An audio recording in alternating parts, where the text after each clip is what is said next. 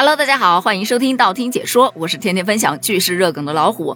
你知道吗？近日在南京市红山森林动物园，有一只猴子被猴群集体霸凌而登上了热搜。原本特别反对霸凌的网友们，在这一件事上却出奇的一致，大家纷纷表示，这就叫恶有恶报啊！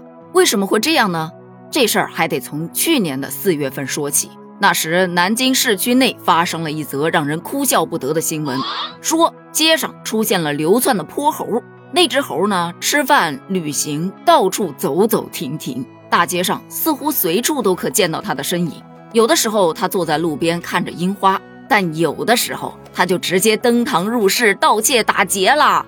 毫无疑问，那时候的这只猴就是整个城市最大的不稳定因素。但当时网上还有一句调侃。说南京人民应该庆幸，因为他还没有学会怎么用西瓜刀啊、大铁锤这些工具。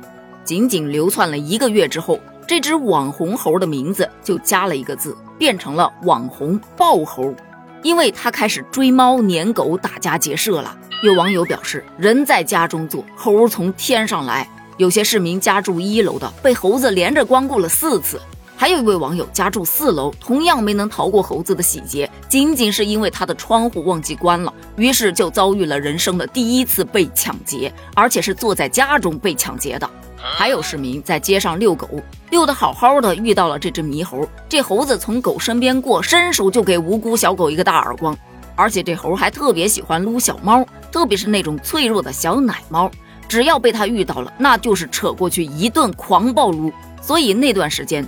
南京就因为这只网红豹猴火出圈了，这猴子造成这么多的治安案件，那当然得抓啦。于是就有了南京人看到泼猴，请立即报告抓捕妖猴。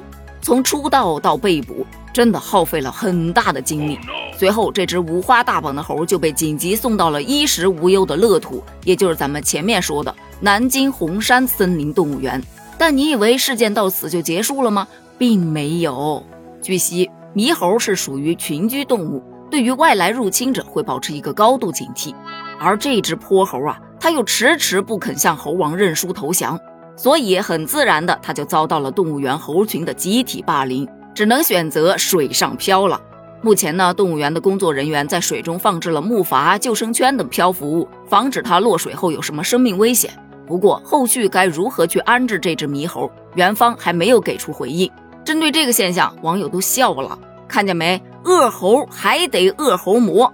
人呐，不逼一逼自己，就不会发现自己有多大的潜力。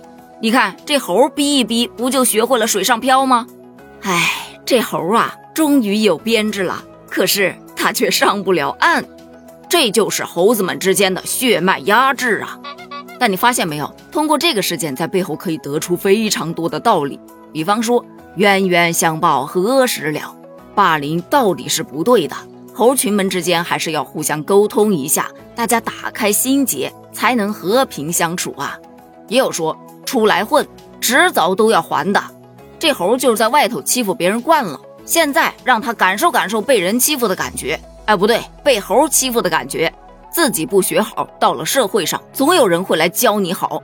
还有说这个告诉我们，不管是在生活上还是在职场上。